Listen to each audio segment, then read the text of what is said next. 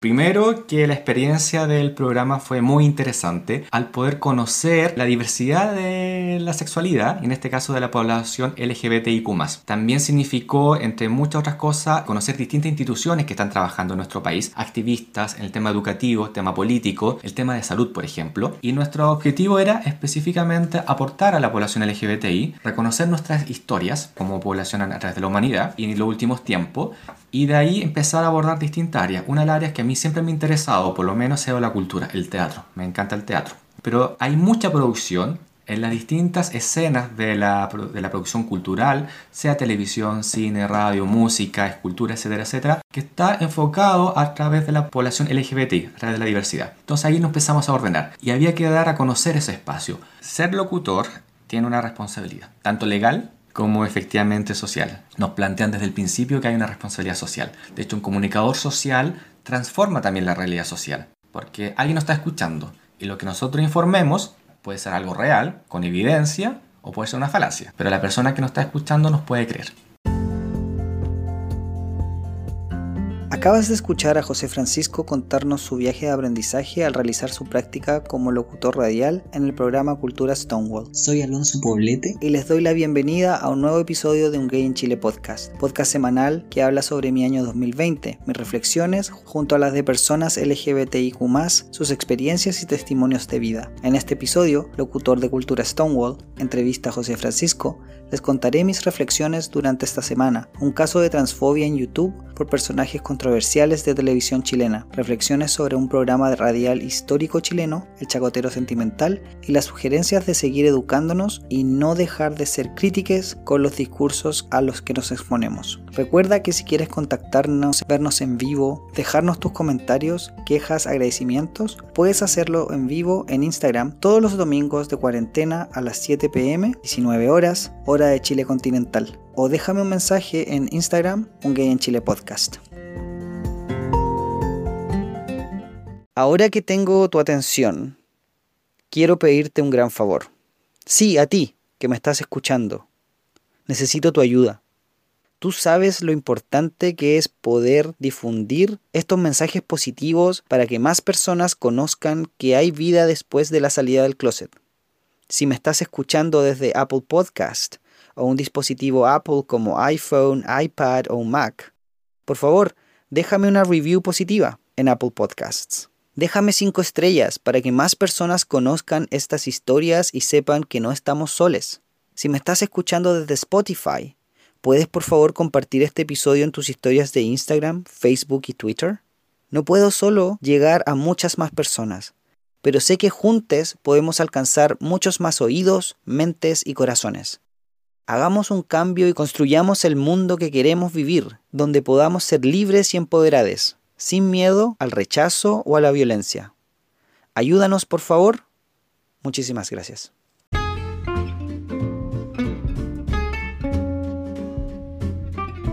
Advertencia. Las opiniones expresadas en este episodio son de exclusiva responsabilidad de quienes las emiten. El lenguaje, como siempre, es coloquial, algo vulgar y muy muy chileno.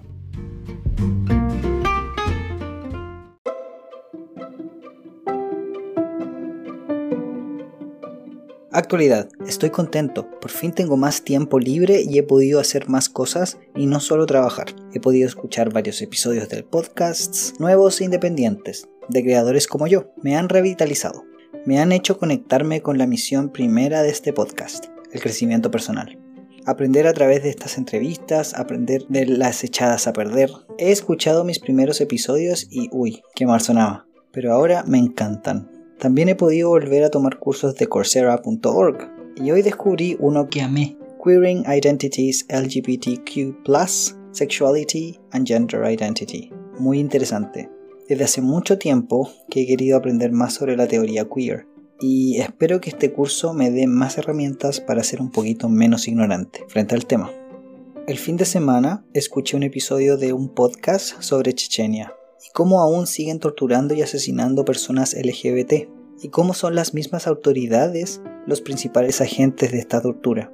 Welcome to Chechnya, documental de HBO de David France, muy fuerte el relato. Me vi otras entrevistas y videos sobre el tema. Me sentía completamente ignorante.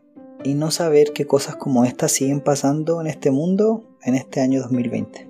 No he visto casi nada de televisión, solo me he enterado de lo que sucede en el mundo a través de Instagram y Facebook y las conversaciones que tengo con mis amigues por WhatsApp. Lo prefiero así, siento que las noticias son mucho más relevantes a lo que me interesa saber. Me sigue tiritando el ojo izquierdo. Sé que debe ser estrés y falta de sueño. He seguido durmiendo poco y esta semana que pasó no pude recuperarme al 100%. Lo bueno es que el podcast me ha dejado de estresar tanto. Ya tomé la decisión de promocionarlo mucho más fuerte, así que veamos cómo resulta eso.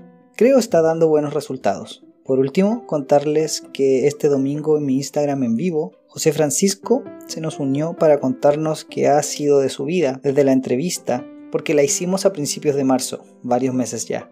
Fue muy agradable poder hablar con él y reflexionar más sobre los temas hablados en la entrevista. Creo que el rol del comunicador social no puede haber sido un tema más pertinente, sobre todo en las circunstancias actuales.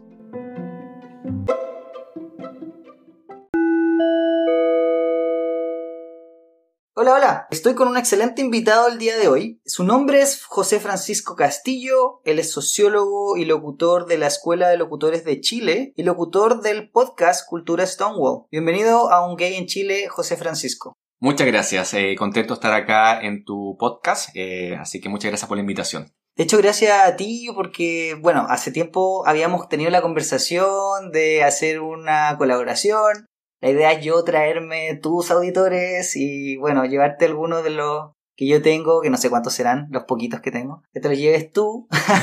Así que esa es la idea, pues estar colaborando y ayudarnos entre nosotros. Sí, lo importante de todo este trabajo colaborativo entre las distintas organizaciones o personas de la población LGBTIQ efectivamente es eso, ser solidario, compartir, apoyarnos, conocernos y sobre todo escucharnos y aprender del uno del otro. Sí, pues hacer sinergia. Súper bien. Oye, ¿por qué no me cuentas tus proyectos? ¿En qué estás ahora? ¿Estás haciendo algo entretenido? Mira, en este momento, Cultura Stonewall eh, fue un proyecto académico en la Escuela de Locutores de Chile.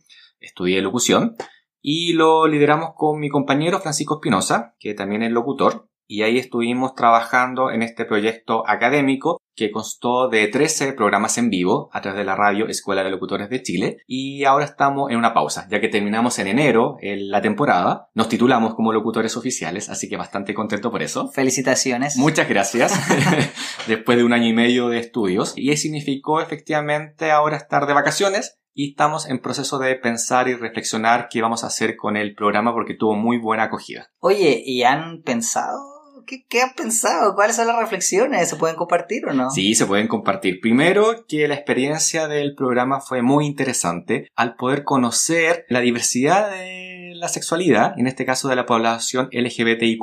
¿ya? También significó, entre muchas otras cosas, eh, conocer distintas instituciones que están trabajando en nuestro país, activistas en el tema educativo, el tema político, el tema de salud, por ejemplo. Mm. Y también relacionamos el programa principalmente en tres líneas.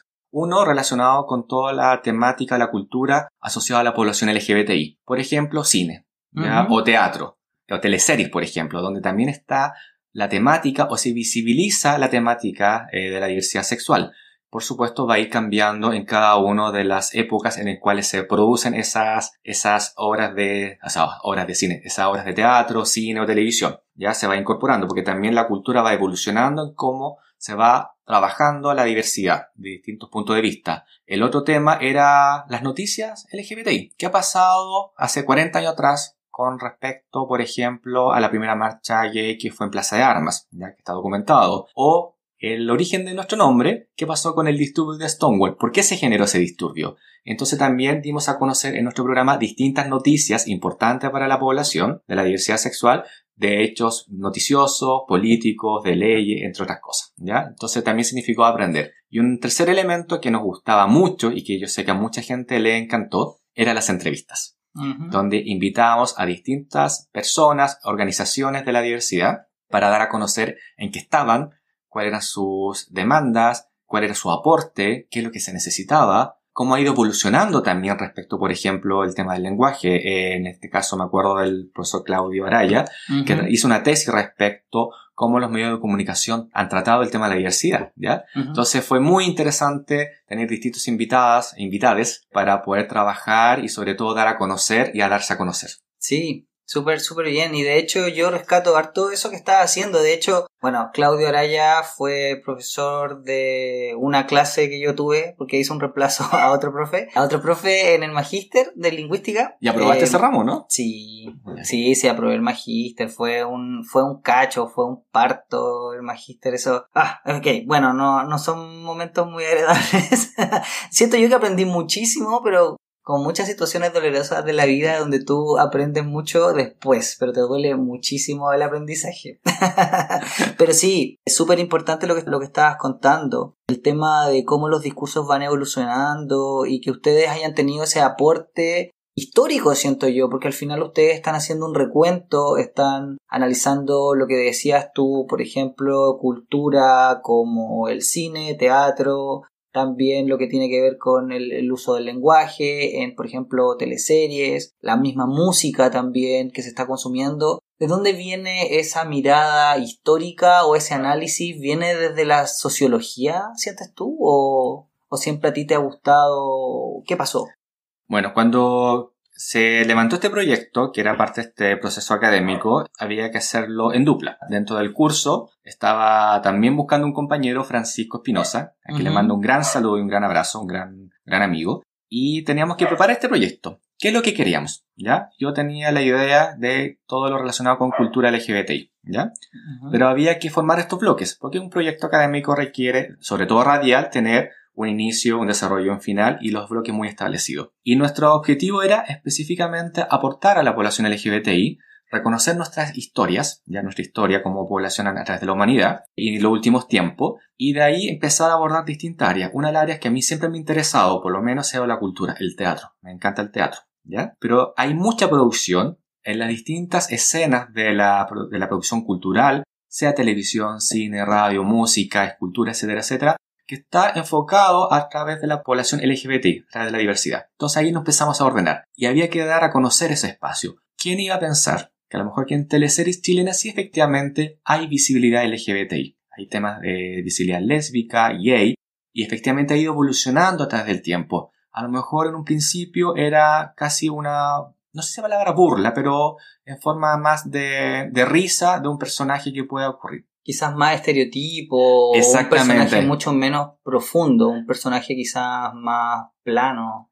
Sí, como para usar para temas de humor, por ejemplo, ¿ya? Pero después se fue insertando dentro del discurso televisivo perspectivas más de derecho, de reconocimiento, de diversidad, de visibilidad, ¿ya? De que efectivamente los que somos parte de la diversidad sexual somos parte de la humanidad como un heterosexual, ¿ya? Entonces, efectivamente, con todas las virtudes, defectos, problemas, amores, desamores, trabajos, cesantías, etcétera, etcétera, se fue insertando. Claro, somos tan personas, no somos alienígenas como dicen por ahí. Claro. claro. Y cambió la mirada y efectivamente si uno va revisando desde el punto de vista de la televisión o del cine, estos personajes que visibilizan a la población LGBTI están teniendo un rol mucho más protagónico, ¿ya? De hecho, en Chile tenemos la película que ganó un Oscar, una mujer fantástica, una mujer trans, ¿ya? Y protagonizada por una mujer trans. Entonces eso efectivamente ha ido evolucionando. Hace 10 años atrás, 20 años atrás, en Chile a lo mejor eso era imposible, ¿ya? Incluso como los personajes se han ido insertando y tomando protagonismo. Entonces también hicimos una investigación a través de los portales, internet ayuda mucho, y empezamos a mostrar en un bloque efectivamente qué estaba pasando con estas películas o con estas teleseries, ¿ya?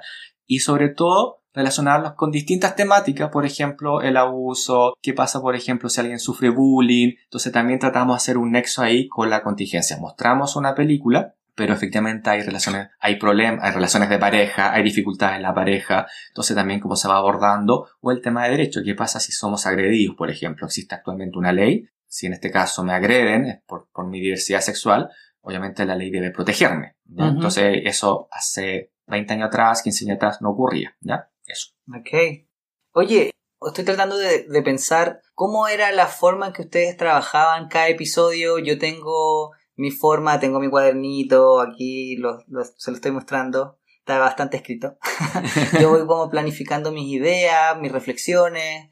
Yo te había preguntado por las tuyas, ¿cómo era el proceso de la creación del episodio? Y si sientes tú que cada proceso o cada episodio te entregaba como más herramienta o te, te dejaba algo a ti aparte del producto en sí que es el, el, episodio o el podcast, o no, no el podcast, en el caso tuyo era un programa radial. En vivo. Exactamente. Sí, que después lo subíamos a las nubes y lo guardábamos, lo subíamos por YouTube. Para la posteridad. Exactamente, para un buen análisis para los futuros investigadores sociales y cuando somos viejitos. Nosotros hicimos primero un diagnóstico, ¿ya? No podemos abarcar a todo, ¿ya? Y creo que te lo comentaba anteriormente de que al principio igual teníamos miedo de equivocarnos. Y siempre nos vamos a equivocar. Sí. Desde los conceptos, desde cómo puede tratar a otra persona, porque no por el hecho de ser gay voy a saber cómo eh, se debe tratar a toda la diversidad, ¿ya? Desde el reconocimiento y desde el respeto. Entonces esos eran nuestros grandes temores con Francisco, con mi compañero.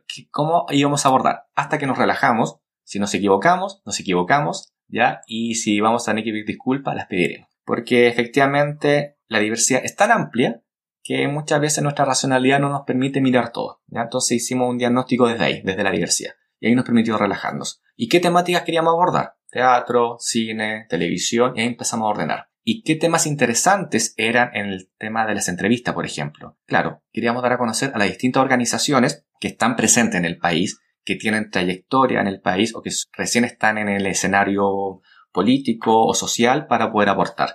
Y esa fue nuestra primera forma de planificar. De ahí que empezamos a utilizar las redes sociales y qué fue lo que descubrimos, que hay una solidaridad LGBTI, ¿ya?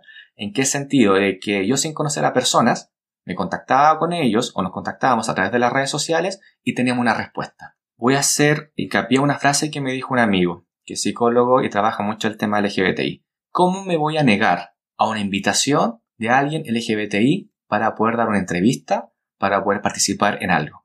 si yo soy parte de esa población LGBTI. Esa fue una de las reflexiones o vivencias que obtuvimos como programa. Y lo otro, el tema de la solidaridad y también el tema de que la diversidad es tan amplia, pero cuando hay respeto, uno se puede parar y puede meter las patas, ¿ya? Pero va a ser con tanto respeto que no va a significar una agresión al otro. Porque como te contaba, tenemos miedo de decir palabras que no se debían decir pero como había un respeto, había solidaridad, aprendimos. Nos corrigieron, sí, nos corrigieron, ¿ya? Eh, pero eso significó un aprendizaje.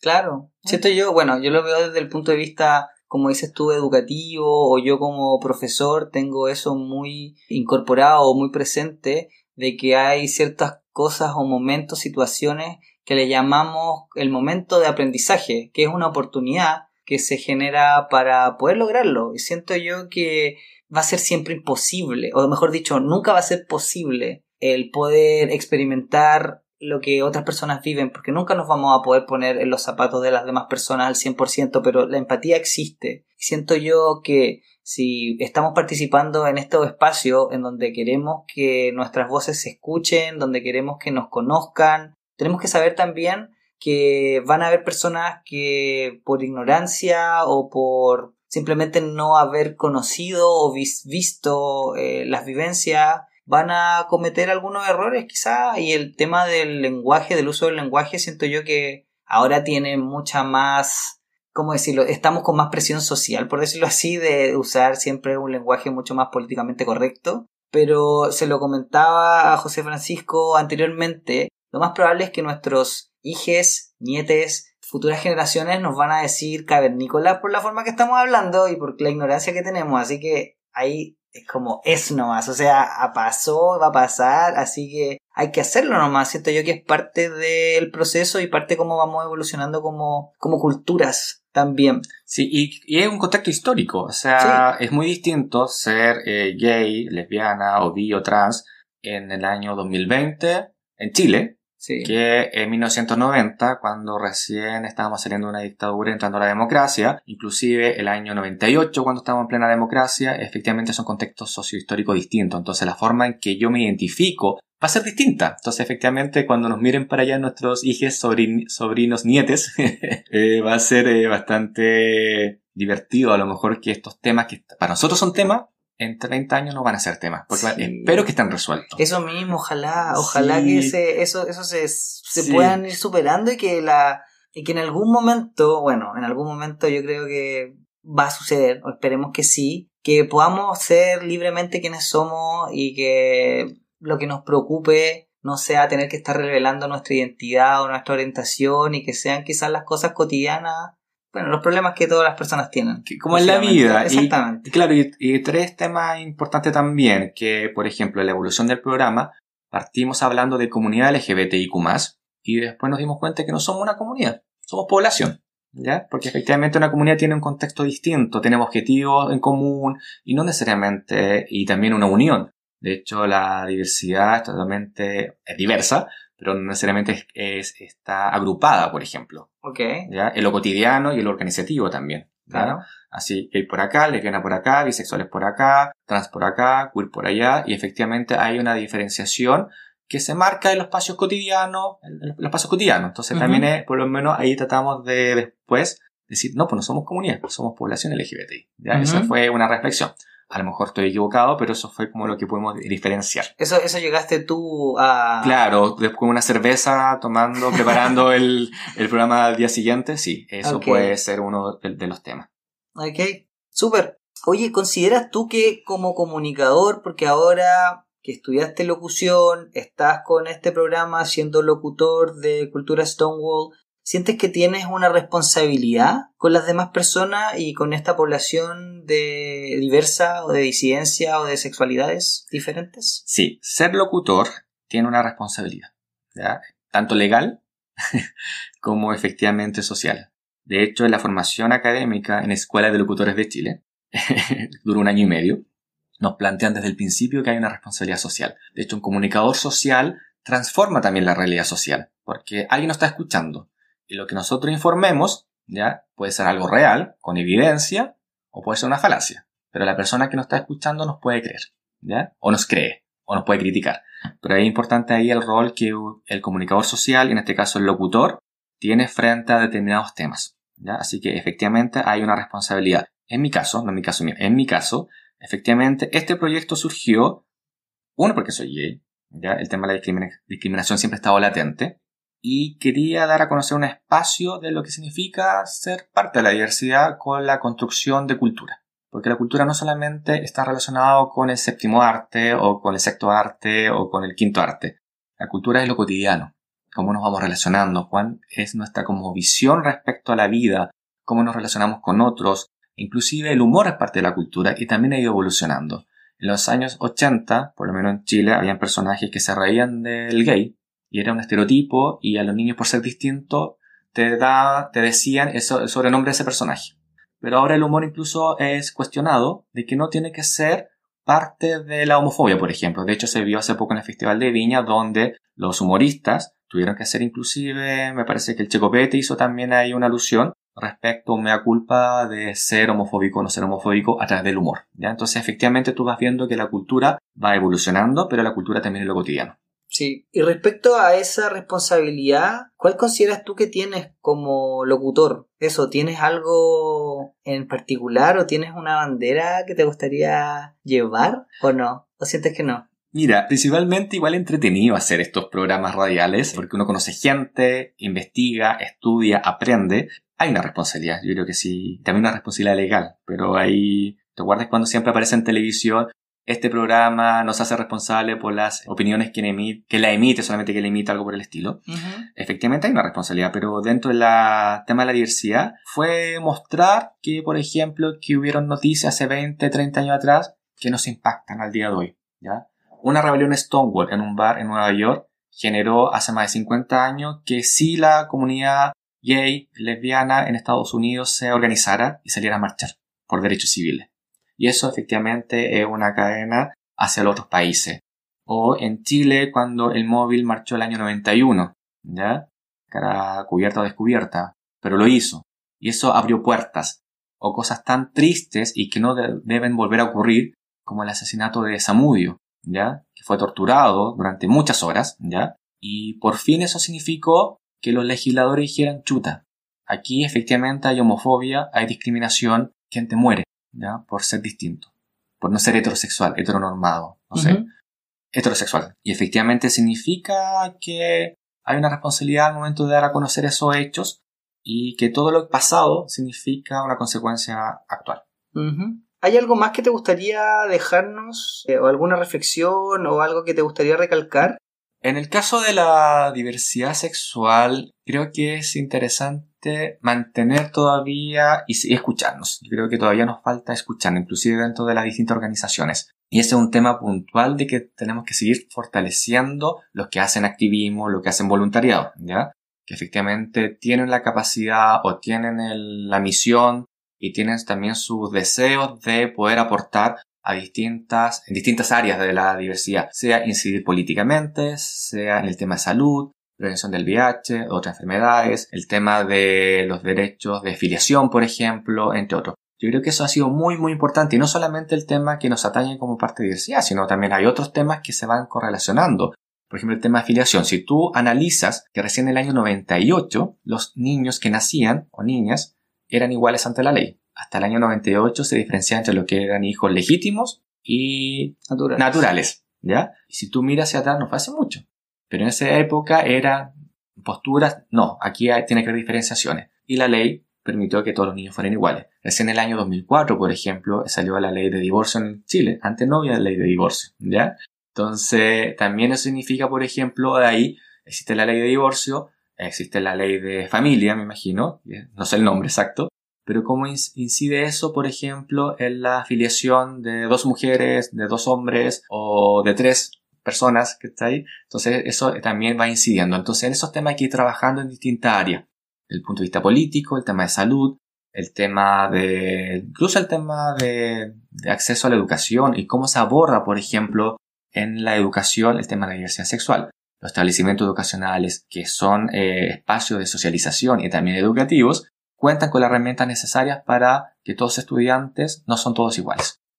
¿ya? Y cómo se trabaja el tema, bueno, lo más, eh, lo más que uno puede, ser urgente, puede ser el tema del bullying, ¿ya? Pero, por ejemplo, cómo trabajar con niños o niñas o niñas que están en proceso de transición también, o que no son heterosexuales, o cómo trabajan con los papás el tema de la diversidad sexual.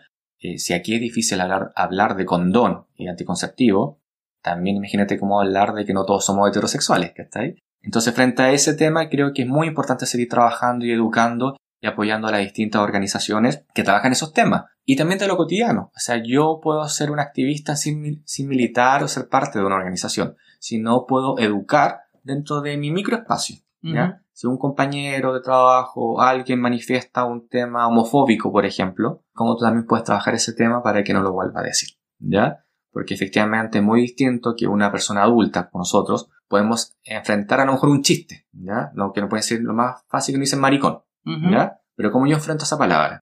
Pero ¿qué pasa cuando, qué pasa cuando un niño séptimo básico, octavo básico le dicen esas palabras? Su significado, ¿qué va, ¿cuál va a ser su significado?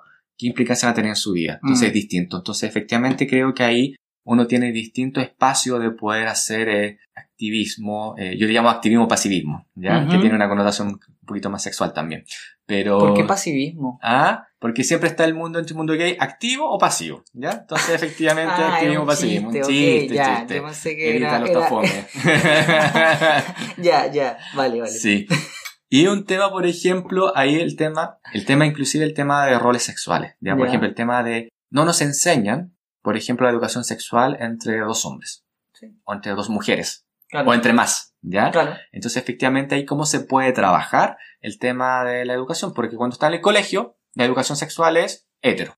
No, y biologicista, o sea, y, de reproducción, y cuánto se llama coitocéntrica. Sí, sí, estoy muy de acuerdo con lo que estás diciendo. Se me había olvidado hacerte la otra pregunta, y esta pregunta es sobre cómo ves tú, cómo ha incidido o cómo ha afectado a, a las personas que escuchan tu podcast o tu eh, programa radial, ¿sientes tú que les ha servido? ¿Cuáles han sido los comentarios? ¿Cuáles han sido la, el feedback o retroalimentación que has recibido? ¿Cuál es la recepción de tu audiencia? Fue bastante bonito y de hecho por eso estamos acá. Porque alguien nos escuchó, creyó en nosotros, escuchó todos los programas y nos invitó acá a un gay en Chile. Eh, fue bastante bonito, tuvimos muy buena recepción. Tenemos bastantes historias de mensajes de Colombia, de Argentina, que tú te puedes preguntar, pero ¿cómo alguien nos está escuchando en Argentina a través de YouTube o Spotify? Efectivamente, alguien nos escuchó, nos escribió. Por internet. Por pues. internet, claro, por internet, muy, muy bonito. Y efectivamente, agradecimiento también significó que chilenos o personas que viven en Chile conocieron un poco la historia, del movimiento LGBTI o de historias relacionadas con la población LGBTI. Inclusive una auditora estuvo de vacaciones en Nueva York y nos escribió por eh, Instagram. Dijo algo así, estamos acá en el bar Stonewall, nos acordamos de ustedes, nos mandaron foto del bar y un video. O sea, alguien que no nos conoce personalmente, pero que sí nos escuchó, fue de vacaciones a Nueva York, pasó por el bar Stonewall, se acordó de nosotros y nos mandó una fotografía. Si usted es gay o de la comunidad y va a Nueva York, es que tiene que sacarse la foto ahí. O sea, Mínimo. Tiene que hacerlo, por favor, hágalo. Sí, así que, y nos mandan fotografías, así que voy a juntar pesito a pesito para viajar a Nueva York y conocer. Junte harto porque es caro. Sí, lo sé, no, pero hay un buen desayuno y papitas fritas durante el día. así que eso significado eh, cultura Stonewall. Significa eso, y sobre todo que ahora estamos en proceso de que viene para adelante. Creo que es una buena instancia sabemos, y también que fue un proyecto académico, pero que ese proyecto académico caló también en la Escuela de Locutores, que tiene más de 40 años formando eh, profesionales de la, radio, y fue el primer programa radial dedicado exclusivamente a la población LGBTI. En los otros programas radiales de práctica se abordaba el tema, pero un capítulo o algo, pero en este caso era 100% LGBTI. Así que eso para nosotros fue un logro de que la misma escuela en su proceso de formación nos incorporara y para los mismos profesoras y profesores pudieran aprender un poco más del tema. Porque efectivamente era una radio inclusiva, pero no necesariamente te hace ser inclusiva al momento de lo, cotidiano, ¿ya? Si aparece alguien que no es ni él ni ella, sino que es ella, cómo se tiene que tratar, ¿ya? O presentar. Entonces, efectivamente, para nosotros personal fue algo muy interesante. Tenemos audiencia, de distintas partes del país y de América, insisto, alguien de Colombia, Bogotá, nos escribió, oh, yo los escuché, no me encantó, cómo llegó no tengo idea, a través de las redes sociales, o esta chica que fue a Nueva York de vacaciones y nos mandó una fotografía, o tú mismo, que no escuchaste. Así que efectivamente hay un impacto. Ahora el desafío es cómo nos mantenemos, cuáles son los temas que tenemos que seguir abordando, pero siempre va a estar, creo, relacionado al tema de la cultura y que a mí me apasiona mucho. Oye, pero ¿Tienes líneas? ¿Tienes ideas? ¿Se pueden compartir o todo es secreto? Se puede compartir. No, Cuéntanos, ¿cuáles son las cosas que te gustarían hacer para esta segunda temporada? ¿Se vienen más invitadas? ¿Se vienen distintos temas? ¿Va a seguir haciéndolo o van a seguir haciéndolo ustedes dos o va a cambiar? ¿Va a ser... ¿Qué, qué pasa con la segunda temporada? Mira, la segunda temporada sigue siendo un misterio, por eso estamos en proceso de ah. reflexión. No, pero podemos abordar unos temas sí o sí la, sí o sí la cultura eh, va a estar relacionada a la cultura. Okay. Ahora falta efectivamente de qué formato vamos a seguir trabajando, ¿ya? pero va a ser tema radial o va a ser como tu modalidad podcast, que también es una buena alternativa. Ajá. Ya puedes seguir trabajando. Así que, pero creemos que va, sería ya después de, de mayo, junio ya tener más un proyecto porque estamos en proceso de descanso también. Fue un año y medio de trabajo. Fueron 13 programas, pero también para contarles a tus auditores que estuvimos estudiando un año y medio todos los días de 7 a 10 de la noche en Escuela de Locutores. Pero no estaban, no estaban estudiando temas LGBT no, el año y medio. No, claro ah, que no, pero eh, ser locutor no es fácil. Había que aprender y desaprender muchas cosas. Ah, y era con mucho trabajo, era mucho trabajo, mucha lectura no lectura, pero sí trabajos de voz y preparar programas. Eso, era muy práctico. Muy práctico, pero dedicaba tiempo y entonces efectivamente yo lo personal terminé cansadísimo. Así que como te digo, estamos en este proceso, pero queremos continuar. Francisco, mi compañero, también quiero dar el dato, tiene una radio que es inclusiva, que trabaja el tema de la discapacidad. Se llama generacioninclusiva.cl, lo pueden buscar también ahí para que también aborden y conozcan otros temas que son sociales y que están. Y él, él trabaja directamente el tema de la discapacidad, así que también ahí tiene su proyecto propio, ¿ya? Así que estamos ahí en proceso de reflexión, pero queremos que con Cultura Stonewall continúe. Qué rico, sí, yo también espero que continúe porque siento yo que ustedes ofrecen un espacio de también de reflexión y sobre todo ah, yo rescato la entrevista y el recopilar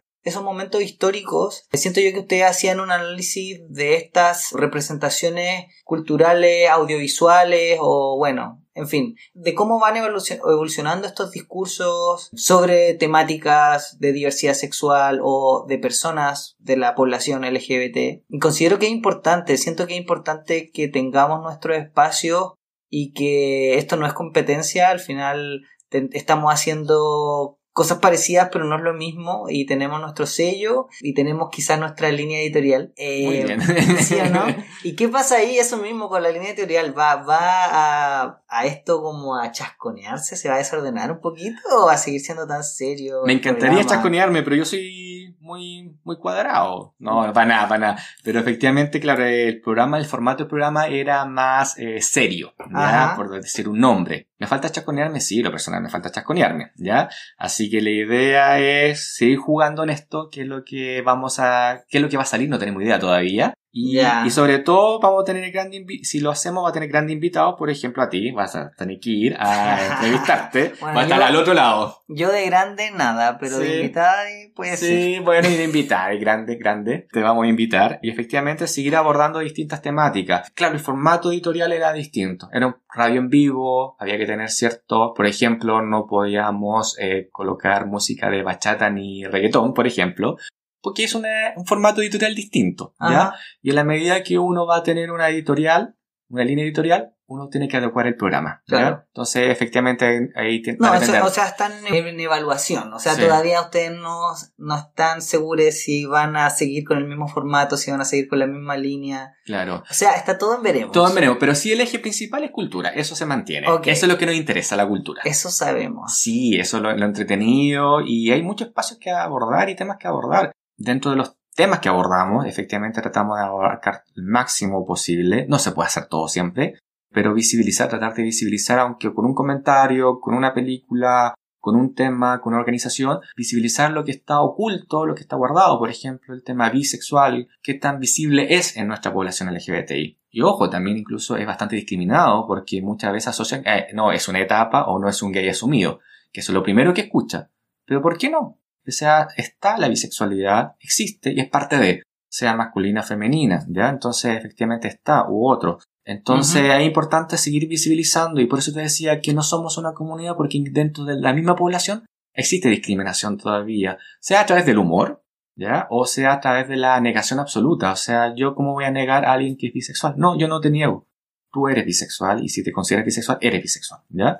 Pero dentro de nuestra misma población, en este caso soy hombre gay, efectivamente las primeras respuestas que te da la gente, ah, sí es una etapa, o no es gay, o es gay no asumido. Entonces, ¿te das cuenta? Entonces nos falta mucho también como población. Eso. Sí. Como que nos quedan todavía varias cosas por las cuales tenemos que trabajar, educando, deseducando y reconstruyéndonos en muchas, muchas cosas. Te quiero agradecer tu tiempo, te quiero agradecer tus palabras y te quiero agradecer que hayas estado trabajando para generar este programa, este material, por generar estas conexiones, estas redes y por dejar una, una huella, el impacto que me imagino va a continuar. Te lo agradezco porque necesitamos muchas más personas como tú haciendo cosas entretenidas, cosas que nos apoyen y que sumen. Así que yo de verdad estoy muy contento de haber tenido la posibilidad de entrevistarte, de compartir contigo y de saber que hay más personas como tú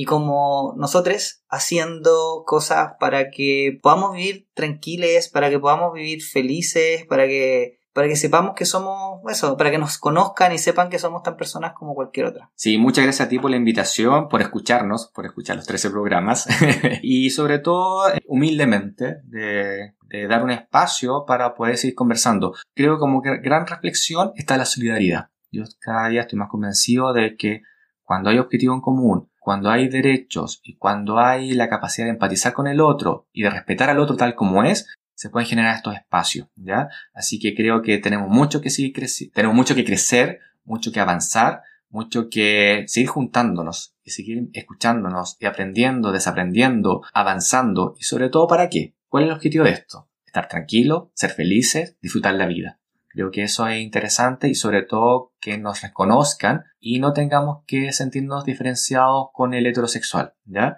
Eh, a lo mejor lo estoy haciendo esta dicotomía, pero siempre me acuerdo de una de las frases de Pedro Lemebel que decía eh, algo así, que yo compañero quiero luchar por estos niños, por estas alitas rotas que todavía no nacen, ¿ya? Y efectivamente van a seguir naciendo niñas, niños o niñas o niñas con alitas rotas, ¿ya?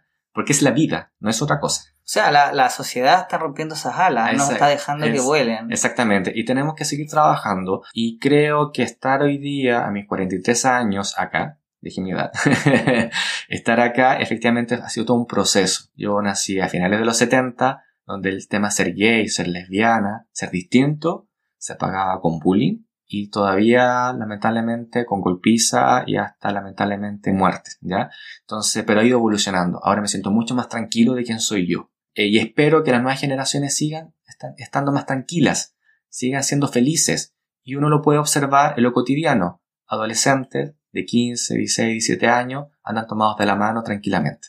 Mucho más, están mucho más, empoderadas, eso es cierto. Sí. Y, y siento yo que eso es importante, el poder entregarte herramientas para que tú sepas que lo que tú estás haciendo no está mal, que esto es parte de quién eres tú, que no te tienes que esconder por quién eres tú, si no le estás haciendo daño a nadie, si la persona a quien tú amas o la identidad de género que tú tienes o tu expresión de género que tienes no debería ser cuestionada, debería ser algo que se celebra porque es parte de ti, es parte de tu identidad, es parte de, parte de quien tú eres.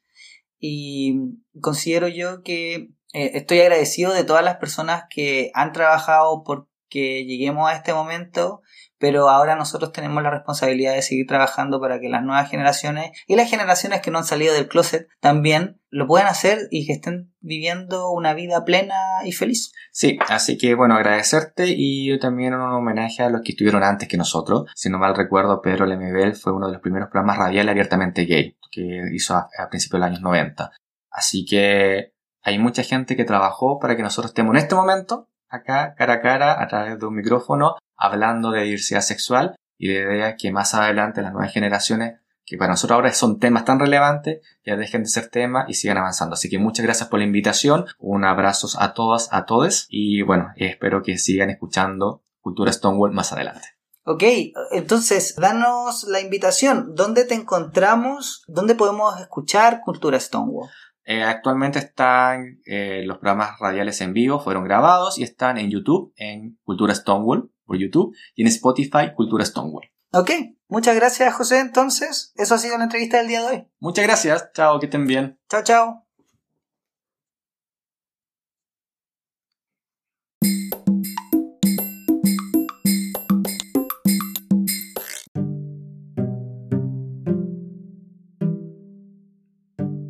Reflexiones y actualidad. Discursos de odio. Esta semana ha estado bastante polémica por los dichos de cuatro personas en YouTube. Yo en general, y este podcast en particular, no tiene ni quiere tener la misión de juzgar personas. No creo que sea mi labor hacerlo. Cada uno de nosotros tendrá sus propias opiniones y sacará sus propias conclusiones.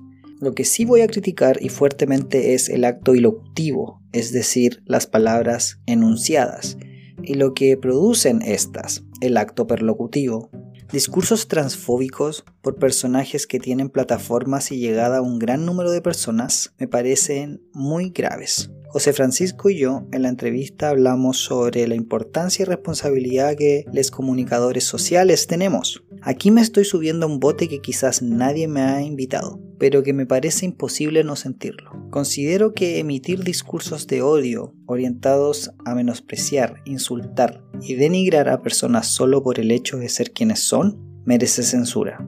No creo que las personas deban ser censuradas, sino los actos que promueven el odio y la falta de reconocimiento a nivel humano. Hay muchísimo debate respecto a la libertad de expresión y cuánto ésta deja de serlo. Yo creo, en mi humilde opinión, que como toda libertad, esta termina cuando comienza la de otra persona. Aplicando este simple principio, nos podemos dar cuenta lo inapropiado y contraproducente que ciertos discursos son. En un lado mucho más positivo, me alegra muchísimo ver cómo un gran número de personas no se han quedado calladas ni indiferentes frente a estos dichos. Que se conversen, discutan y se eduquen en estos temas. Lamentablemente, a muchos nos falta más educación.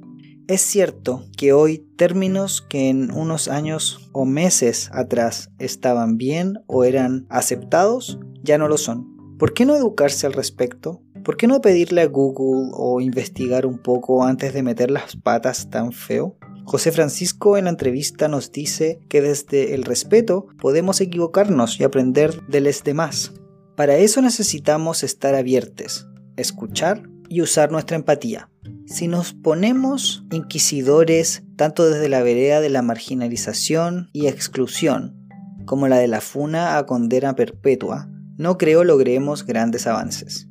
Los cambios colectivos son cambios de personas individuales que una a una sumada lograron llegar a lo nacional, regional y global. Como comunicadores, pensemos en el poder de nuestras palabras. No nos tomemos a la ligera lo poderosas que son. Tampoco dejemos de ser crítiques, pero pensemos qué es lo que estamos criticando, para no perder la libertad que tanto disfrutamos para poder seguir teniendo espacios como este podcast. Pienso que como comunicadores debemos hacer el ejercicio constante de mantenernos actualizados, conocer lo que vamos a hablar. Si no, pues invita a alguien que lo sepa. Si nuestras palabras no van a aportar nada, ¿para qué decirlas? Pienso que la automoderación es muy relevante aquí. Pensemos en nosotros. ¿Qué podemos hacer para mejorar esta situación? ¿Nos hemos educado en el tema? ¿Podemos entonces exigirle a estas personas que dejen de difundir ideas erróneas, inadecuadas, inapropiadas y dañinas? Creo que sí. Tenemos el deber de exigirlo. Exigir eso y mucho más.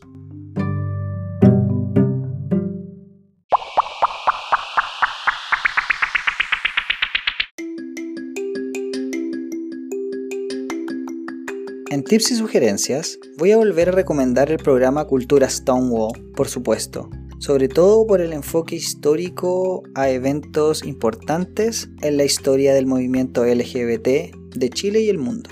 Lo importante es conocer nuestra historia, de dónde venimos y cuánto hemos avanzado, para no retroceder y seguir firmes hacia adelante. Escucha entonces Cultura Stonewall en Spotify, Google Podcast, Evox y YouTube. Son 13 episodios para que los disfrutes.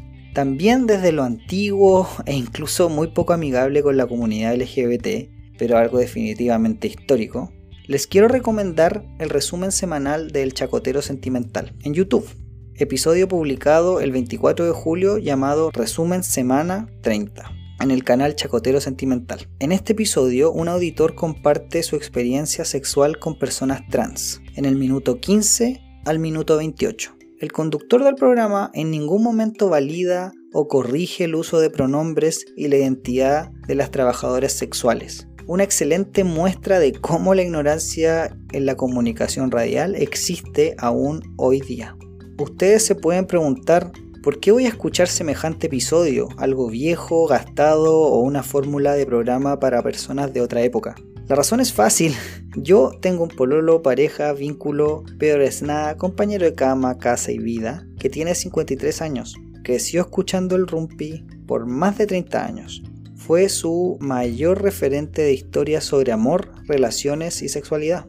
Pues es por esto mismo que debemos saber lo crucial que ciertos discursos son. Entender dónde también podemos incidir imagino que el Rumpi mucho de lo que sabe lo ha aprendido de su audiencia y todas las confesiones que les llegan día a día. Al final de ese resumen, episodio, en el minuto 57, una mujer llama contando lo impactante que ha sido para ella el caso de Martín Pradenas y cómo le ha permitido comprender que contar su historia de abuso puede llegar a más personas y evitar posibles situaciones futuras de violencia, acoso y maltrato a las mujeres. Si pensamos en las personas que escuchan el programa, sus características, creo que lo que hizo esta mujer merece mi total respeto y admiración. Revivir un trauma, exponerse frente a cientos de auditores, volverse vulnerable y compartir sus momentos más oscuros de su vida para lograr generar conciencia, reflexión y poner el tema en discusión me parece muy loable. Aquí es importante recalcar que las víctimas y sobrevivientes no son las personas que tienen que generar la educación y generar el cambio. Lo deberíamos hacer todos. Sin embargo, sigo admirando este ejemplo de valentía y de verdadera solidaridad frente a las demás personas que pueden potencialmente seguir siendo víctimas de abuso y violencia. Sé también que no es la responsabilidad total de la audiencia el elegir quién está al frente del micrófono y quiénes están en la pantalla. No podemos censurar todos los discursos anticuados, ofensivos, LGBT-fóbicos por nuestra propia cuenta, pero sé que si todos colaboramos en nuestro entorno, si somos críticos, si dejamos un comentario en YouTube, en Twitter, si exigimos que se eduquen, que hagan bien su pega, sé que se puede lograr un cambio potente. Entonces mi sugerencia de hoy es más una tarea para la casa. Escuche críticamente los mensajes que recibe. Escuche Cultura Stonewall, escuche el episodio resumen semanal 30 del Chacotero Sentimental de forma crítica. Sé que lograremos aprender de esto y sacar una importante lección. No dejen de ser reflexivos, cabres. Gracias por escucharme.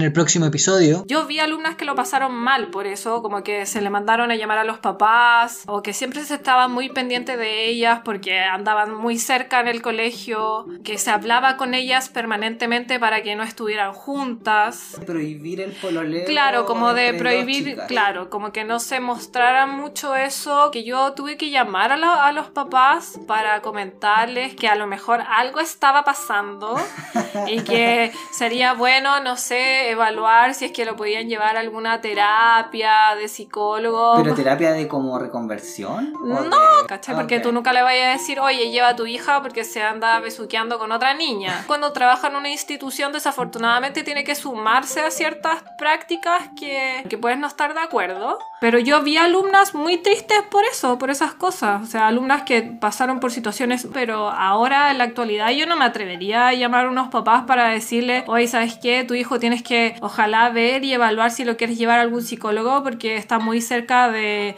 otro, alumno. No, por ejemplo, puedo decirte de personas que, mujeres que eh, en el programa Teenstar se enteraron de que orinaban por otra parte, ¿cachai? que estaba la vagina y la uretra. Es que, bueno, tuve otra situación por la que yo me enteré que esta wea también era así, ¿cachai? Porque si tú me lo hubieses preguntado años atrás no hubiese tenido idea.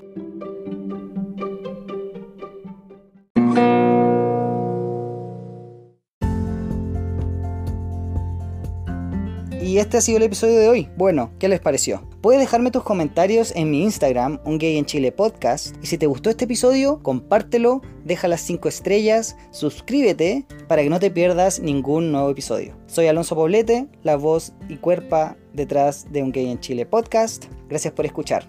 Besos, abrazos, chao chao.